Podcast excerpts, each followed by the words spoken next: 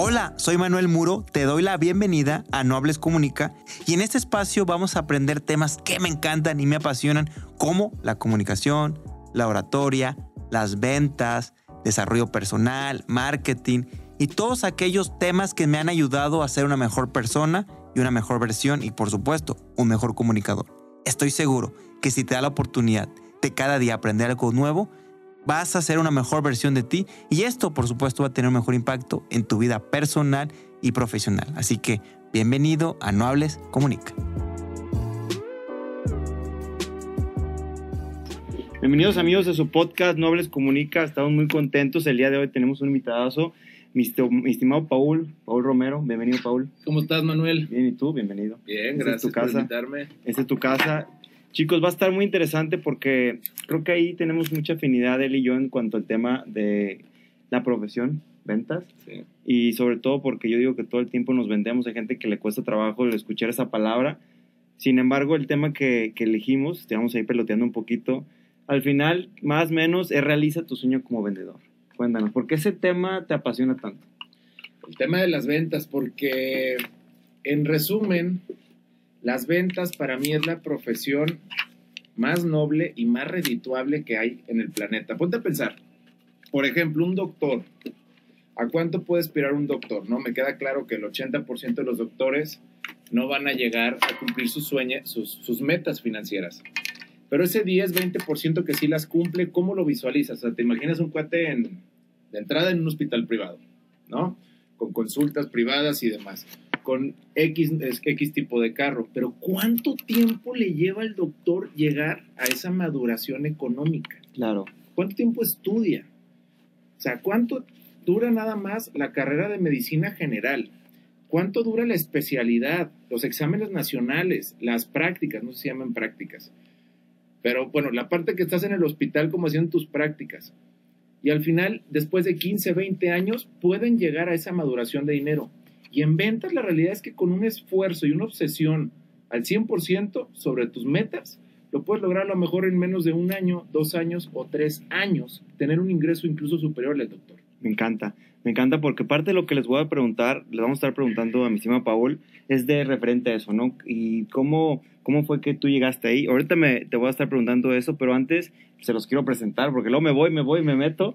Les quiero presentar a mi estimado Paul. Eh, él tiene una agencia de bienes raíces, tiene una inversión inmobiliaria en Rivera Maya por medio de preventas y alianza en México. Y también lanza su primer desarrollo vertical en Guadalajara. Entonces, claramente tiene mucha experiencia, tiene cuatro años en el rubro y también eh, le puedo compartir que le gusta hacer ejercicio. Dijo, gimnasio de, entrada. Salud. Eh, juega, salud, juega tenis, le gusta el padre, leer y le gusta mucho viajar. Y sobre todo me platicaba viajes cortos. A ver, Paul, una, una, ¿cómo le dice? Muchos buenos beneficios que tienes. ¿Algo más que agregarías? ¿A mis cualidades? No, la verdad es que no. Podría echarte ahorita mentiras, Manuel, y, agregar un listado de, de cosas pero la realidad es que ese soy yo y ese es mi día a día. Me encanta. Me encanta porque sobre todo es parte de lo que vamos a estar platicando. Y bueno, me presento yo, soy Manuel Muro, soy coach de oratoria y comunicación. Me encanta ayudar a las personas a mejorar sus habilidades de comunicación. Y sobre todo este espacio es invitar a gente como Paul que nos pueda aportar valor y sobre todo también, yo siempre digo a la gente, y hace rato platicamos, no sé si en este proceso de lo que tú aprendiste te hubiera gustado recibir ciertos consejos. O a lo mejor ese, esos, esos tricks para, o hacks para decir, chin, si me hubieran dicho esto, me hubiera tardado menos. ¿Te ha pasado? Sí, sí, sí, totalmente. Me hubiera encantado eh, tener a lo mejor mentores más directos o más cercanos, ¿no? Que tuvieran, yo, que fueran más alcanzables para mí en su momento, porque probablemente no hubieran acortado mi recorrido, probablemente sí, pero al final es motivación pura. El detalle es que a veces es como difícil tener mentores que estén alcanzando justamente lo que tú estás buscando, porque no porque tenga dinero va a ser mi mentor. Hay muchísimos giros que la verdad es que no me llaman la atención y en algún momento lo hice por dinero y me empiné. Me fue muy mal. O sea, fue tu motivador fue la lana y luego dijiste, chin. Sí, ni me gustaba. Imagínate de reciclaje. Entonces no me gustaba.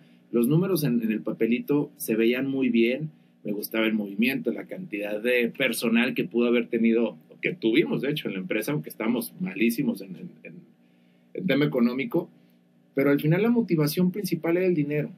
Entonces, híjole, siempre hay versiones, ¿no? Eh, está la versión de haz lo que te gusta y nunca vas a tener que trabajar ni un solo día de tu vida, pero también hay versiones en las que gente muy exitosa dice, no, a veces te toca hacer lo que no te gusta para llegar a tus metas. Depende. Para mí sí es muy importante hacer algo que te motive y que te guste y te apasione.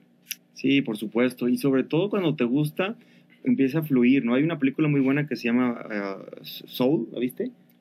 No, me suena. ¿No la has visto? Está buena. Y está bien padre porque hace cuenta que habla referente a ese, ese mantrax o ese eh, mantrix, o, como le quieras llamar, o flow, ellos, ellos le llaman como flow, que estás haciendo, no sé si te ha pasado, que es algo que te apasiona tanto, que de repente volteas y ya te fueron cinco horas, o a lo mejor no has comido, o sea, como que te, te elevas. Está muy interesante eso. ¿Y cómo fue que iniciaste con el tema de ventas? ¿Con qué te, qué te, qué te llevó? ¿Cómo fue que te jaló hacia esa industria? o esa profesión. Sí, esta profesión. Más que industria, profesión. La profesión más bonita del mundo, a mi parecer. Fíjate que entré en ventas, yo creo que como el 99% de las personas que entran en ventas, entramos porque no tenemos otra opción, ¿no? No encontramos trabajo, nos fue mal en la vida y entonces empezamos a, ingresar a esta profesión y es por eso que la mayoría de las personas como que, como que lo ven con desdén, ¿no? Como con penita, así como que, chale, oye, estudiaste una especialidad, tienes una maestría, un doctorado, ¿qué haces en ventas? Eso es para la gente que no estudia. Yo, por ejemplo, yo creo que desde chico siempre he vendido, porque siempre he vendido de alguna u otra forma. Desde muy chico, cuando vendía clases de tenis, al final es venta. Me tenía que vender y convencer a los papás de estos chiquillos de que yo les podía dar clases. Siempre he estado en tema comercial, pero justamente haciendo cosas que no te gustan, que fue reciclaje, y que después de tres años y medio me terminé de empinar por completo, quedé en ceros, menos diez, Tristemente gente confió en mí. Bueno, pero esas son las inversiones. Entonces yo decía, bueno, ¿qué puedo hacer? Porque además de todo, quedé con universidad trunca. Y esa era una inseguridad muy gacha que tuve toda la vida. Sí te, sí te causaba como... Claro, horrible, horrible. Porque... ¿Por decisión propia o por cuestiones de la vida? Por flojo, la verdad. Pero sí me generaba mucha inseguridad, mucho tiempo me la generó. Porque en esos tiempos cuando yo estaba en la universidad, la situación económica familiar era muy distinta. Entonces, realmente no tenía una preocupación económica consciente, ¿no? Claro. Qué estupidez, la vida es una arriba y una abajo y gente con fortuna se van a la, a la Por supuesto. Por una mala decisión. Pero sí, mucho tiempo me generó un conflicto el no haber estudiado una carrera y veía amigos de la edad que sí habían terminado y que ya estaban consiguiendo un empleo y demás. Decía, bueno, ¿yo qué voy a hacer de mi vida? Te causaba mucho conflicto. Sí, y además de que todos venimos, independientemente si venimos de familias de clase alta, baja, media, todos tienen o la mayoría tienen una mentalidad de clase media. Sí, y más en México. Y más en México. Entonces, por ejemplo, parientes míos, aunque hubieran sido gente exitosa, tenían esa mentalidad de clase media, de, oye, tienes que terminar tu carrera. Claro. Y bueno, no la terminé. Y no me fue bien en reciclaje. Entonces, cuando no me fue bien en reciclaje, me puse a ver mis opciones, como creo que muchas personas hemos estado en ese punto como de infelicidad, como de frustración. Y me acordé que muchos de mis amigos habían entrado en la industria del tiempo compartido. Ya. Y veía que a la mayoría les iba bien, o parecía que les iba bien. tú lo que percibías. Pues yo percibía buenos carros, percibía cuentas caras, percibía viajes. Y al final, era mi única opción en ese momento o es lo que yo creía. Entonces ingreso al tema de tiempo compartido justamente por eso, porque no tenía otra opción como la mayoría de las personas. Oye, ¿y eso lo hacías aquí en Guadalajara o en otro lado? ¿El tiempo compartido?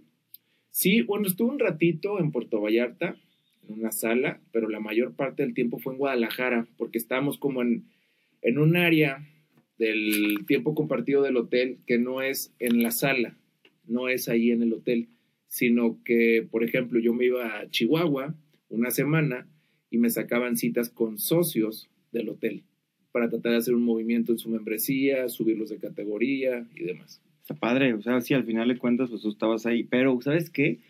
Yo había escuchado que, o sea, dicen, si tú te quieres vender un volverte un vendedor fregón, tiempo compartido. O sea, tienen un esquema y un sistema impresionante. Me imagino que esa parte te forjó mucho el tema de los cierres de venta, etcétera. O me imagino que ahorita volteas a ver y a lo mejor en su momento como lo volvemos a lo mismo, hay gente que le daba pena o, lo, oye, ¿qué haces? ¿A qué te dedicas? Pero ahorita dices, gracias a lo mejor a esa escuela, hoy estoy aquí. Yo creo que sí. Eh, coincido contigo. Yo, yo también creo, creo, no, no, te puedo decir con seguridad porque no están en todas las demás industrias, pero yo creo que la industria de tiempo compartido es donde te puedes llegar a tu tope como vendedor. No nada más por trabajar ahí, ¿no? porque el 90% no logra nada. Pero sí con eh, estudio, con capacitación, con lectura y demás, y el combo de lo que aprendes en tiempo compartido, por supuesto, porque estás hablando que en un promedio de dos horas vas a llegar con un cliente que lo primero que te dijo, hola Paul, ¿cómo estás? No quiero absolutamente nada, te lo adelanto por favor, porque no quiero ser grosero contigo. A dos horas después esté celebrando un contrato de 100, 200, un millón, dos millones de pesos y que tome la decisión de 0 a 100 en dos horas. Está cañón, ¿no? Está cañón. Está cañón. O sea, sí, la verdad, todo lo que es ventas de intangibles, seguros, lo que es finanzas o inversiones, tiempos compartidos, o sea, tienen que tener una muy buena habilidad. Claro, todo desarrolla. Oye, quitando un poco un ejemplo, ¿no? El dinero, y lo que tú dices, a lo mejor no había otra opción. ¿Qué es lo que más te apasiona de esta profesión? ¿Qué es lo que dices? Cada vez que sucede esto, o esto es lo que me hace seguir. De ser vendedor. Sí. Bueno, a mí de entrada me encanta conectar con las personas. Eh, es maravilloso, sobre todo ahorita que al final sigo siendo vendedor, aunque sea dueño de mi negocio, yo me sigo considerando vendedor. Y si me preguntan a qué te dedicas, yo les digo con todo el orgullo del mundo, soy vendedor. Y lo más interesante acá es que puedes llegar a conectar con personas muy interesantes y personas muchísimo más inteligentes que uno. Entonces, tengo clientes con los que he celebrado contratos de, alguna propiedad en la Riviera Maya o un par de propiedades en la Riviera Maya. Y aún después de haberlo celebrado, seguimos teniendo contacto por teléfono. De que, oye, Paul, y así. No, pero de tres horas. ¿A poco? O sea, de, amistad, ya de... De amistad. De que ya se van y se, se echan unos vinos. Sí, sí, pero además de todo que es gente que me aporta conocimiento que yo no tengo. Claro. Y eso me encanta. ¿no? Siempre como que aprender algo nuevo de otra persona. Entonces el conectar me fascina y honestamente el rush de, cerrar una venta es maravilloso. Fíjate, sí, es, es que se vuelve adictivo. O sea, esa sensación de decir, ay, ¿sabes qué?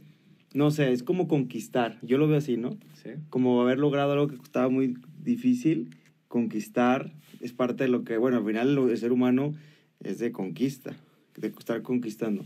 Pero obviamente en este proceso, mi estimado Paul, pues al principio como todo, no éramos buenos, ¿no? O, cometíamos muchos errores que sobre la marcha vas puliendo. ¿Cómo fue, cómo ha sido así en pocas palabras, o muy resumido, esa evolución de Paul en, este, en, este, en las ventas? En las ventas.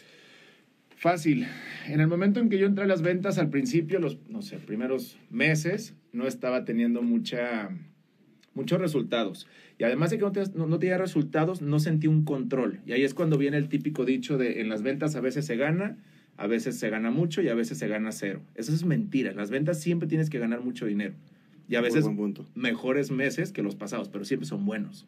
Entonces, yo me di cuenta que sí había gente que todos los meses ganaba mucho dinero. Yo no era una de esas. Simplemente me puse a copiarles a estas personas. Sí, veías, él le funciona, veo que lo hace, me gusta su estilo, replico. Replico. Entonces me puse a investigar qué hacen los mejores vendedores, leen libros. Perfecto, pongo a leer libros de ventas. Se capacitan, me capacito ¿Cómo se visten? Que ahorita lo platicábamos. Así. Un saco, dependiendo de la ciudad, digo, también estamos en Mérida, pues no me voy a poner esto, me va a ver ridículo, va a parecer este testigo de Jehová. ¿No? Pero también cómo te vistes. Y es, ¿sabes lo más fácil de las ventas? Que las ventas son medibles y son por porcentaje. Claro. Si eres un vendedor malo, vas a cerrar el 10% de tus ventas. ¿Qué quiere decir? De cada 10 prospectos vas a cerrar uno. Sí, la conversión. Si quieres cerrar cuatro ventas, ve 40. Es así de fácil. Y fue justamente lo que yo empecé a hacer. Sacaba todas mis métricas y veía más personas que los demás vendedores en mi industria. Está padre, porque sí, al, final de cuentas, eh, escuchaba un audio de, de este Gran Cardón, ¿no? Que lo platicábamos ayer.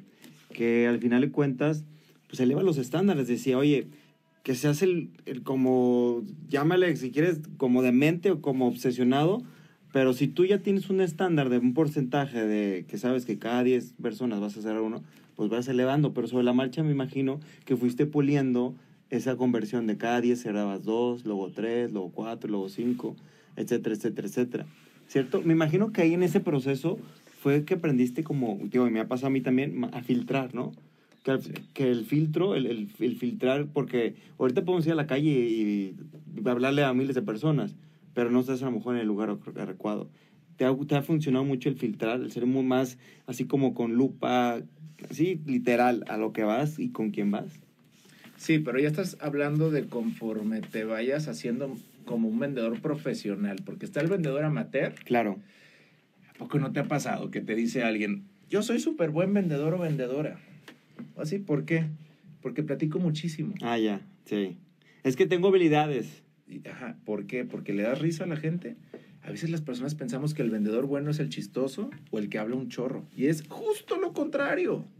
Si hablas mucho, escuchas menos. Por eso tenemos dos orejas y una boca. Para hablar la mitad del tiempo. Claro, Entonces, conforme vayas tú siendo más profesional, ¿y cómo es un vendedor profesional? Se transfiere en dinero. Es muy sencillo. Si alguien te dice que es muy buen vendedor y está sin pasta, no es muy buen vendedor. Es así de fácil la vida. Es muy fácil Sí. de comprobar. Entonces, sí, conforme vas avanzando y vas obteniendo mayores cualidades, también vas teniendo más práctica, porque también hay que entender, ese porcentaje de cierre de personas, si cerré dos y ocho se me fueron, yo les agradecía, les decía, gracias porque yo aprendí algo, algo nuevo. O sea, ya estoy más avanzado claro. porque cada persona es un mundo. Entonces, sí lo vas obteniendo conforme va pasando el tiempo, pero al principio, para que no tengas que esperar esa curva de aprendizaje, nada más que la mayoría de los vendedores son, son flojones. Simplemente ve a más personas, exponte más veces y sí o sí, por más mal vendedor que puedas ser, vas a cerrar ventas. Sí, por supuesto. Es que al final y tú ibas puliendo, ibas viendo, y, en ese proceso, como tú dices, cada persona es diferente, porque eso también, porque a lo mejor te tocaba, tío, lo he escuchado muchos tipos de personalidades, etcétera, pero a lo mejor te tocaba alguien súper analítico y tú llegaste más emocional o viceversa, ibas puliendo. Hay un, un tema de que se dice que para poder lograr una perfección de algo se necesitan 10.000 horas. Lo leía en el libro de efecto compuesto, pero decía, a ver, sí se trata de hacerlo, pero también se trata de retroalimentarte de, porque si no te vas a hacer un mal viejo vendedor o un mal, aplica para todo, ¿no? Hasta en el Claro. deporte, ¿no? O en el tenis, pues sí, le pegaste 10 mil veces igual, pues a lo mejor no vas a avanzar. no vas a avanzar. Sí. Pero sí, o sea, el ir, dice, al final, al final las 10 mil horas es un poco subjetivo porque pueden ser menos, Claro. pero es la, la mejora constante todo, los- todo el tiempo. Entonces, Tienes razón. hace sentido y dije, sí, cierto, o sea, es, vas puliendo, que hace rato hablabas de los mentores, hoy me imagino que ya tienes gente o equipo que te, o tú mismo te abres a veces como a recibir, obviamente la retroalimentación más obvia es no vender, sería como el resultado, pero a lo mejor a veces podemos ir puliendo ciertos detalles. ¿Te ayudan en ese sentido? Como, oye, es que, que alguien te guíe, que te mentoríe, Nunca he tenido un coach. A ver, nunca he tenido un coach eh, al, que, al cual yo le marque y le pregunte. Nunca. Pero he tenido los mejores coaches del mundo. Están en un libro. claro, Subestimamos demasiado y despreciamos en cierto modo la maravilla de lo que te puede otorgar 300 pesos una librería. Que estás teniendo contacto y el resumen de los conocimientos de alguien que lo estuvo pensando por meses o años para plasmarlo en un libro. Y es un cuate que no es tu mentor el que tiene eh, la clase G aquí en Guadalajara. Puede ser Elon Musk, puede ser Gran Cardón. Hablando de Gran Cardón, Gran Cardón es uno de mis mentores, ¿no? Ahora, claro, yo siempre cambio de mentor conforme voy avanzando o voy, o voy teniendo diferentes, más que problemas, como obstáculos en mi vida. claro. Entonces cambio de persona en ese momento. Sí, porque te ha pasado que a veces te estás viviendo algo y en ese momento agarraste el libro y casi casi como es, Paola, aquí estaba la respuesta. ¿Te ha pasado? Siempre. Es interesantísimo, ¿no? Yo soy de la idea de que todos sus problemas están en un libro. Y yo también soy de la idea de que el libro no, el libro, no buscas el libro, el libro te escoge. Exacto. Por eso cuando te recomiendan un libro, yo digo que es lo peor, porque lo, lo bueno para ti no es para mí bueno. Claro. O no es tu momento. Sí. Yo soy de la idea de que vea la librería. El veces. Exacto. Tócalo, velo, huélelo. Si es un tema que en ese momento lo quieres ver o no. Sí, porque a lo mejor el tema era bueno, pero no era tu momento. Exacto. Y quemaste, tío, tío, siempre el conocimiento es bueno, pero a lo mejor si lo hubieras escuchado antes o después te hubiera dado mejor beneficio, etcétera, ¿no? Exacto. Que a veces pasa, ¿no? Estás oído que tienes un libro y que ya lo, ya lo leíste, ¿no? Y luego lo vuelves a, re- a, a volver a leer Sí. y encuentras cosas distintas. Como Piense- dices, piense y "Híjole, hágase rico". Haz de cuenta, ¿no? Ganar amigos, etcétera. No, piensa y hace rico yo cada vez que lo leo. Napoleon Hill. Ve algo nuevo. Y te das cuenta que a lo mejor, ching, esto no lo había tomado en cuenta. Está padre, es la evolución. Oye, y hace rato platicamos del tema familiar. Digo, si nos puedes compartir un, plat- un poquito cómo fue esa transición de lo que me mencionaste, que en algún momento a lo mejor hubo más recursos y luego empezaste tú a, pues ahora sí, a, a forjar, a crear lo tuyo. ¿Cómo fue eso? ¿Cómo fue ese, cómo lo podemos llamar? ¿Experiencia? Experiencia. Fíjate que ahorita está muy de, de moda el tema de la meritocracia y que la meritocracia no existe y bla, bla, bla. Y claro que tiene muchísimo de verdad, pero no es que sea imposible tampoco.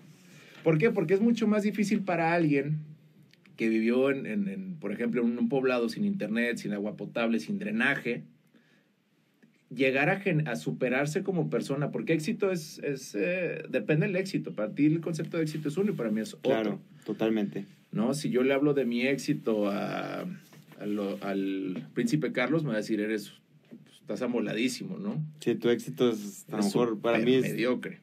Entonces, sí es más difícil ahí porque no alcanzas a ver otra forma de vida, ¿no? O sea, ¿quién es el exitoso de tu poblado? A lo Claro, mejor el exitoso de tu poblado es el que tiene la Cheyenne 1980, porque tiene carro. Entonces sí es más difícil. Y del otro lado también, cuando naces en una familia con ciertas posibilidades, también es más fácil porque alcanzas a ver ciertas cosas, lujos, accesos, que simplemente se te mete en el cerebro y lo ves como algo normal. Entonces, lo normalizas. lo normalizas, si de repente te empinas, tu cerebro o tu subconsciente va a buscar la forma que vuelvas a llegar a ese punto. Entonces, de cierta forma, sí, 100% es más fácil ser así. Pero también es difícil cuando estás en cierta posición económica o que tú crees que estás en cierta posición económica y de repente las cosas se derrumban. Porque volverte a levantar, muchas veces las personas te juzgan el doble. Claro.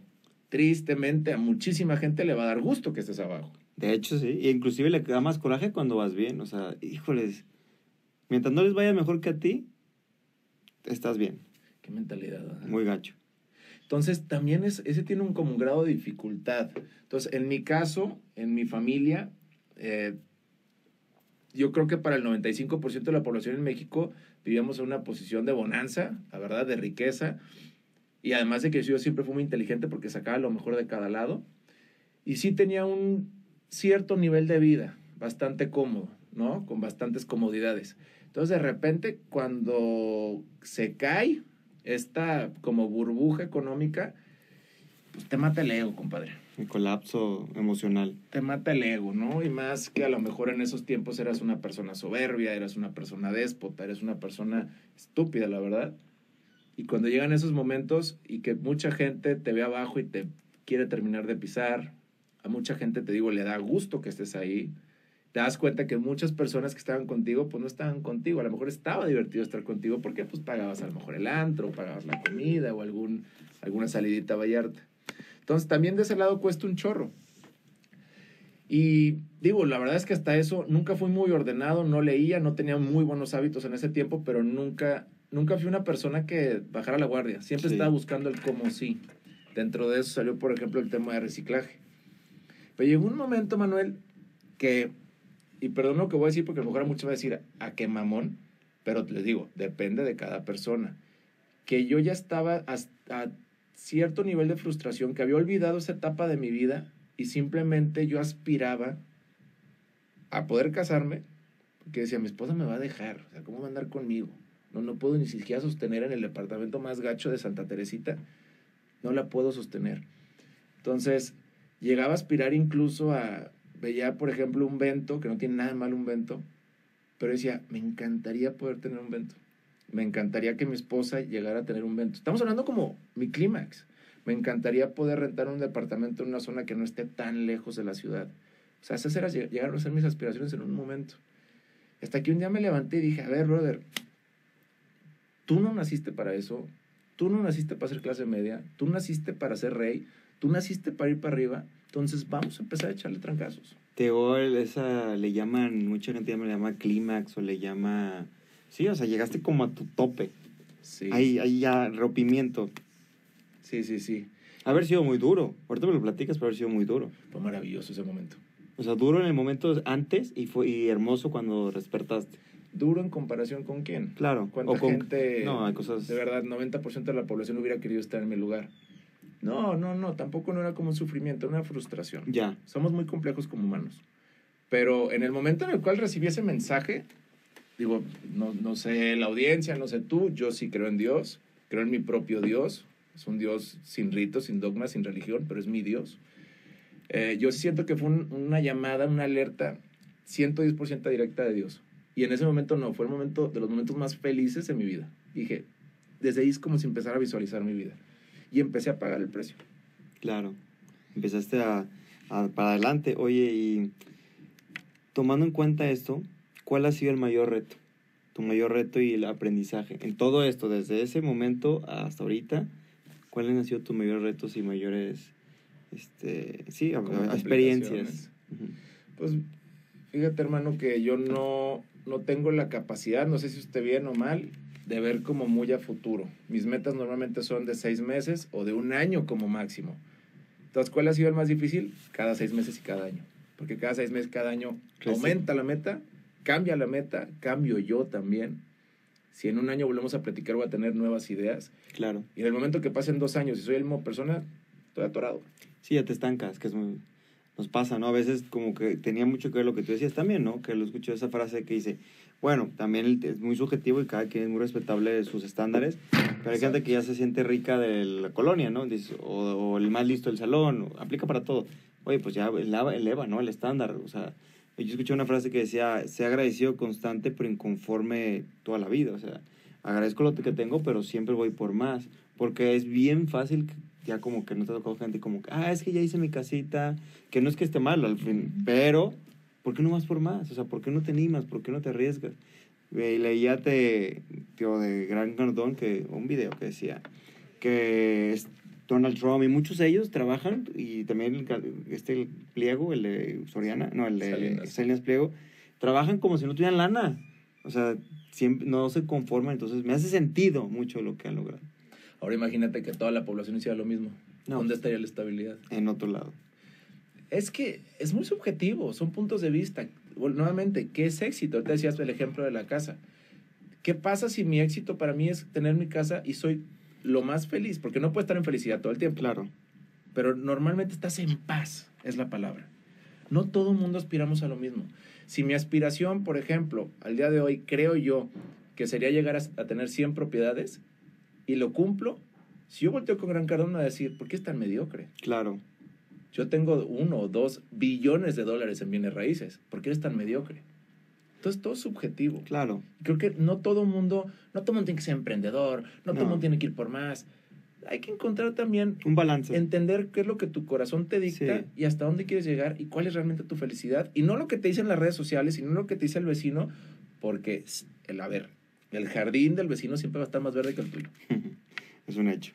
Sí, sí, sí, totalmente. Y es parte de lo que vas evolucionando, pero dijiste algo bien importante. Las redes sociales nos, nos ha venido a revolucionar. Digo, yo trabajo mucho con, con, con reinas de belleza y modelos. Sí. Y, y muchas veces nos damos cuenta que sí, o sea, las redes sociales puede ser un espejo, a veces no, a veces sí. Pero también algo que pasa es en el tema del dinero, que tiene que ver con mi siguiente pregunta. Vemos vidas que a lo mejor no son reales. Vemos estilos de vidas que a lo mejor son falsos. Sí. Y el vendedor muchas veces tiene dinero, pero no sabe cómo manejarlo o se vuelve loco. Sí. Mi pregunta es, ¿por qué muchas veces no entendemos el juego del dinero como vendedor? Y en el caso de todo lo que hemos estado platicando.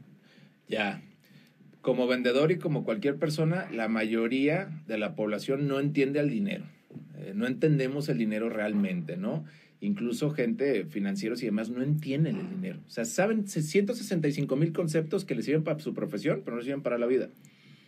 En el tema con los vendedores somos un caso especial y distinto. ¿Por qué? Porque en muchos lugares de ventas incluso te impulsan al consumismo. Por ejemplo, en tiempo compartido escuchaba mucho, ¿quién va a vender más de X monto este mes? Y se va a sacar el nuevo Mercedes-Benz. Yo. Y no es broma, los que sí lograban vender eso iban, se enganchaban con el Mercedes-Benz nuevo, con una tasa de interés altísima, que el carro, en el momento en que prendieron el carro y salieron de la agencia, Ya se está. evaluó 30%, hazme el refregado favor, que con los intereses va a terminar pagando casi el doble de lo que costó el carro originalmente.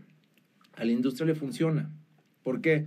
Porque tienen a una persona trabajando para ellos al 100%, pero el vendedor siempre está más empinado también. Claro.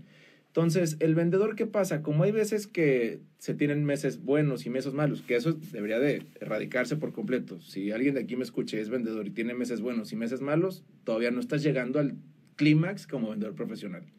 Pero con estos vendedores, ¿qué es lo que sucede? Tienen un mes alto y piensan que el siguiente mes va a ser igual. Oye, voy a comprarme una pluma de 25 mil pesos. No es tanto dinero. Lo gané en una venta ayer de media hora. Pero no puede significa que el siguiente mes te va a pasar lo mismo. Claro.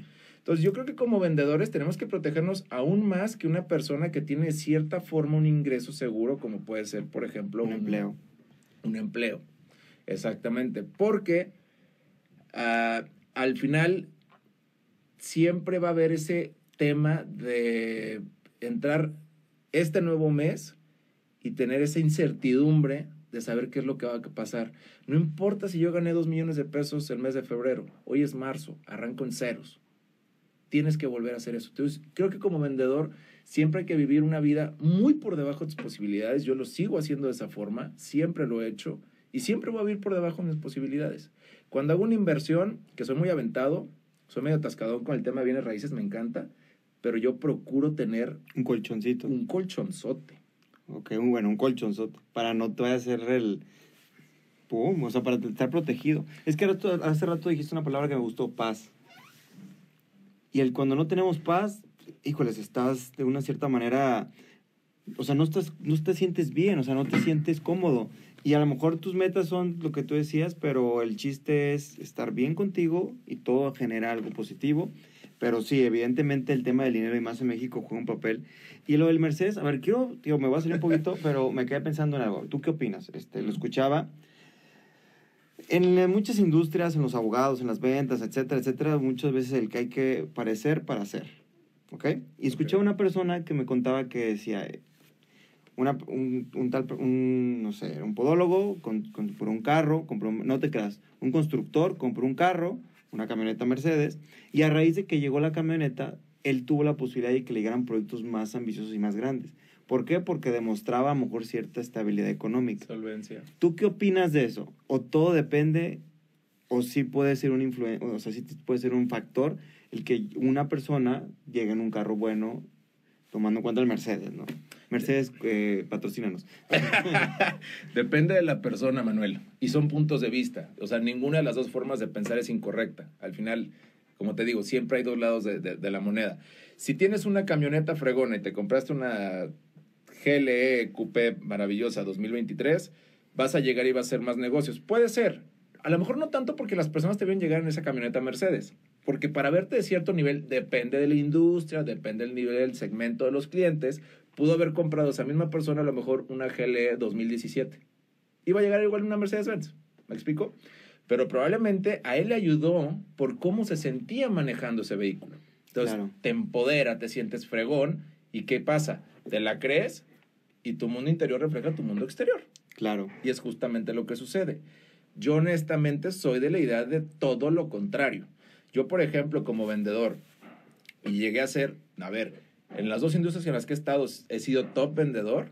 Y en el primer segmento en tiempo compartido yo tenía, porque justamente estaba pagando el precio, estaba ahorrando para invertir, porque no quería volver a tener, dije, si me vuelve a pasar algo en la vida que me quede sin lana, los bienes sirven para curar los males.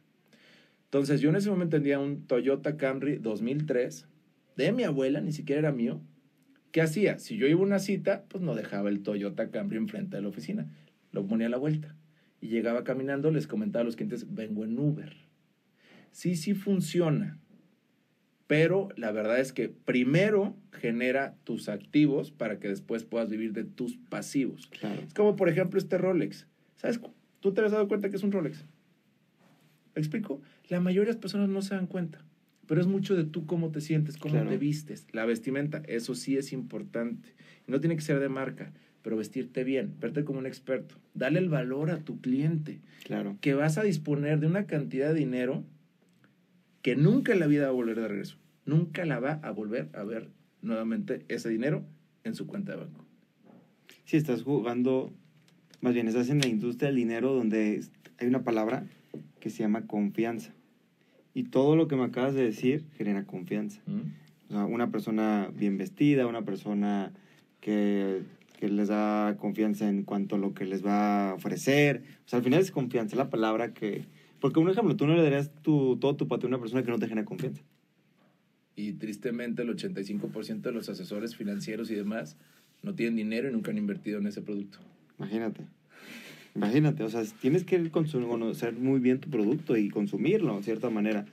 Pero sí, es interesantísimo porque lamentablemente cuando somos vendedores no manejamos, o mucha gente, como dices, llegan las comisiones, es como los futbolistas. Tío, no, no, Sí. no puedo juzgar, y no estoy diciendo que todos, pero yo he conocido muchos casos donde en cuanto llega la lana, rápido se la quieren acabar, porque también hay estadísticas de los eh, basquetbolistas de NBA y los, que en los cinco, los próximos 5 o 6 años terminan en bancarrota. Como los que heredan y ganan la lotería también. Está cañón, ¿no? Oye, ¿y cómo pudiéramos como vendedores empezar a manejar mejor la lana? O sea, ¿qué consejo les darías? Bueno, de entrada, eh, para empezar, busquen un vehículo de ventas que realmente les pueda generar ingresos altos. No todos los lugares de ventas vas a poder aspirar a ganar mucho dinero. Normalmente lo que yo he visto es un patrón de que los, las chambas de ventas, donde te dan un sueldo más comisiones, tienes una aspiración topada de ingresos. Ya, Y normalmente donde puedes ganar en serio buen dinero, tienes raíces, seguros, finanzas. tiempo compartido, es cuando no tienes un sueldo. Entonces, enfócate en encontrar un vehículo adecuado para que te genere dinero. Paga el precio y vas a ir subiendo poco a poco. Y de verdad, en personas que me estén escuchando, que a lo mejor hoy en día están batallando económicamente, eh, tengan una familia y demás, si se meten a ventas con el vehículo correcto, en menos de un año pueden superar los 100 mil pesos y el cielo es el límite, literal. Después de que empiece a generar ciertos ingresos, si te pica la lana, porque a todos nos pica la lana, a mí me pica la lana y estuve a punto de una tarugada antier que fui con mi esposa a ver carros. Ya te ibas a comprar uno. O para ella. No, para mí, no iba a ver ese carro, iba a ver una Q5, pero se me cruzó una Q8. Y dijiste, Y entonces, ay, perrísima. pero otra vez, tenemos que tener inteligencia emocional. Claro. ¿Por qué quiero la Q8? ¿Para sentir mi ego más grande? No vale la pena. Todavía hay que seguir haciendo Construyendo. construyendo los activos. Y ya en un momento vas a poder comprarte el carro que quieras, pero ni siquiera es de tu trabajo. Entonces, ya después que, que- que estás generando ciertos ingresos, yo lo que creo es ahorra. Si puedes un 10, un 10. Si puedes más, más. Ahorra 50, ahorra 60%. Junta tu lanita. Y cuando te empieza a picar la lana, inviértela. De esa forma, va a ser más complicado que entres en, eh, en tentación de carros, de ropa, de relojes, de, de plumas, porque no vas a tener dinero. A mí me encanta quedarme sin lana cuando estoy haciendo una inversión. Y seguido me quedo sin lana. Porque también algo que pasa, bueno, yo también soy emprendedor y sí me pasa que el, cuando llegas a inicio de mes, el, como tú dices, estoy en ceros. O sea, a ver, aunque no estés en ceros, a ver, a construir, no, oye, aguinaldo. Pues cuando eres vendedor o cuando tienes tu propio negocio, no, no tienes aguinaldo. Yo tengo que generar mi propio aguinaldo. O sea, te empuja 10 veces más que cuando estuve yo laborando de manera independiente. Entonces sí, pero te tiene que gustar la montaña rusa. ¿Sí o no? Te tiene que gustar. Porque tú, ay, tú sabes que, o sea, no es fácil. No, y es emocionante. O sea, todos los días estás así de que, y ahora, y etcétera. O sea, es la montaña rusa de las ventas. Sí, no es fácil, pero también es y puede ser súper emocionante, la verdad. La verdad vale la pena. Y oye, y tú consideras, bueno, referente a lo que yo hago, Paul, que la comunicación, hay gente que dice labia o como le quieras llamar, pero la comunicación juega un papel importante en un vendedor. 100%. ¿Por qué? 100%.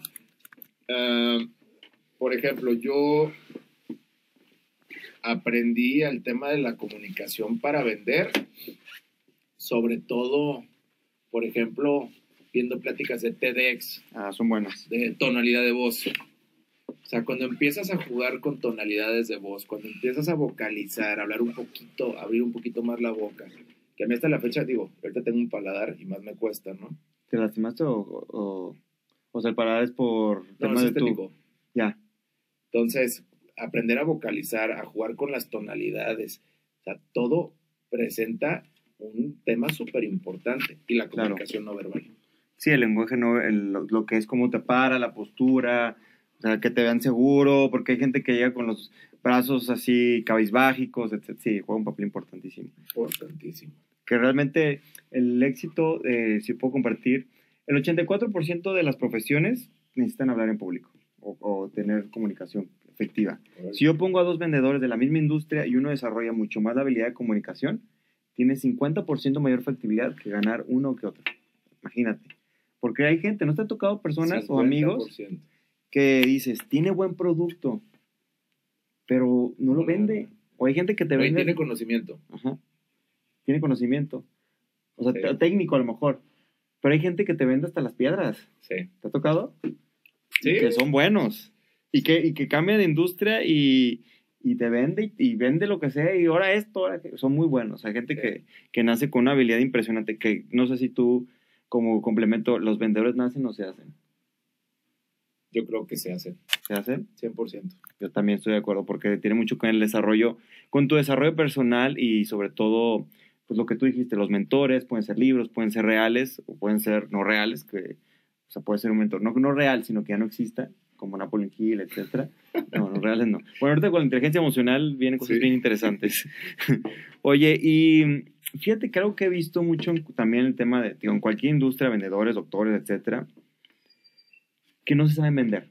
Tienen las cualidades, como dijiste, conocimiento, tienen muchos recursos, pero les falta venderse.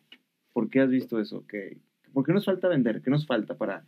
Y esa es promover. justamente la diferencia entre un abogado exitoso y uno que no es tan exitoso, o de un doctor exitoso y uno que no es tan exitoso. Fíjate, ponte a pensar en un doctor. ¿Cuánto gana un doctor promedio en México? Creo que andan pues, por ahí de un sueldo de 20, 25 mil pesos, hablo de medicina general. Vamos a una especialidad y creo que asciende a unos 30 mil pesos aproximadamente. ¿Tú te imaginas al doctor que hace consultas privadas en el Puerta de Hierro ganando 35 mil, 30 mil pesos al mes? Creo que no.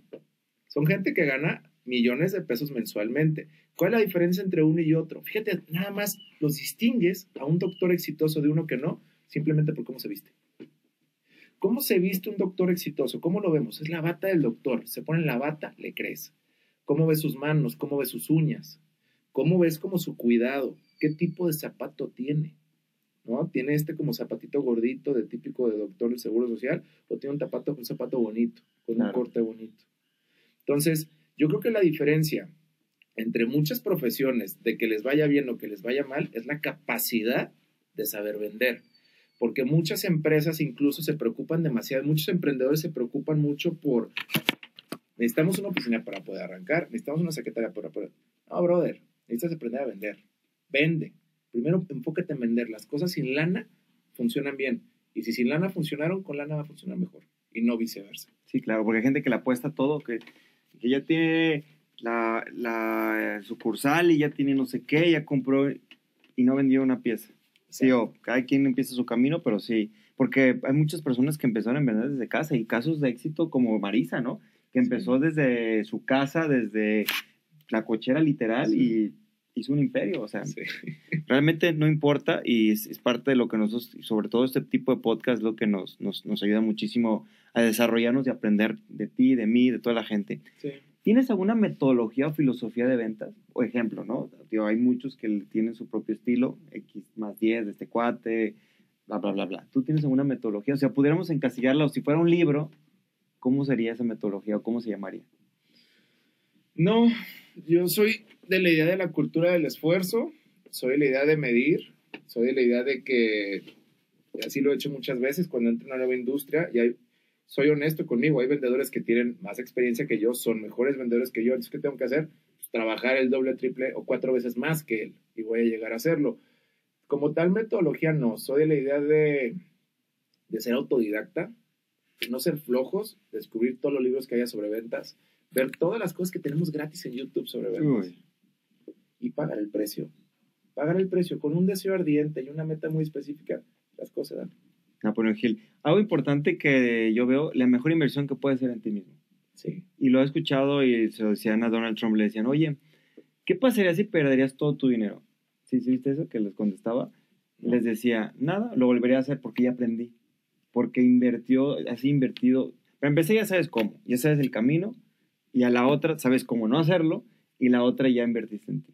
Sí. Entonces el desarrollo personal juega un papel importantísimo. Ya estamos acabando, mi señor Paul. Últimas dos preguntas, ya. Adelante, adelante. ¿Tú trabajas por objetivos o cuáles son tus estándares de éxito? Hace rato lo platicamos, pero ¿cómo, cómo trabajas tú? 100% por objetivos y metas. Okay. Parte de mi felicidad, y lo he visto últimamente, muchas personas que dicen que, por ejemplo, muchos influencers están sacando en redes sociales que el camino del asesor inmobiliario es primero consigues una chamba de asesor, tienes éxito, después te haces gerente, director o dueño de la agencia y luego te haces desarrollador. Te digo, son puntos de vista, dice quién. Yo la verdad es que me pongo a pensar y, por ejemplo, este año ya, si todo sale bien, arrancamos nuestro primer desarrollo, pero para mí la felicidad es vender. Entonces, no importa si yo en un futuro soy millonario o soy pobre, yo sí me veo toda la vida vendiendo. A mí me encanta. Y mi felicidad, y creo que la felicidad de casi todos, es llegar a las metas o estar trabajando por una meta. Ok, o sea, ¿y lo tienes, lo mides diariamente, haces una lista? No, te digo, normalmente hago las mediciones anuales o semestrales. O sea, es como, así como tú mides tu, tu estándar. Ajá. Súper bien. Normalmente le pregunto a las personas, cuando escucha la palabra no hables, comunica, ¿qué te viene a ti? ¿Qué te evoca? Lo que platicaba al principio, bueno, de entrada, dos orejas, una boca, escucha más de lo que hablas, sobre todo cuando estás vendiendo. El que platica mucho no necesariamente es buen vendedor. Y cuando comuniques, es para mí transmitir, empatizar, vocalizar, tonalidades de voz. Y en la venta, sobre todo, cuando estés comunicando algo, comunica lo que al cliente le interesa, no las 150 cualidades del producto o servicio que estés vendiendo.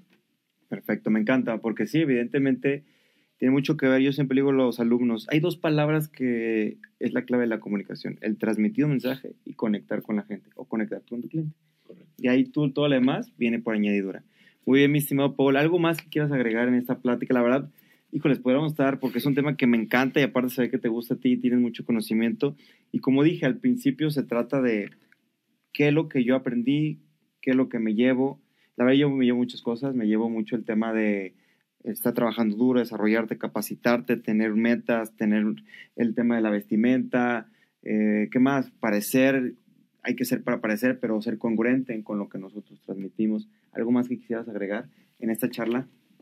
Nada, creértela, cuida tu dinero. Si no sabes controlar mil, mil pesos, no vas a saber controlar un millón o millones de pesos.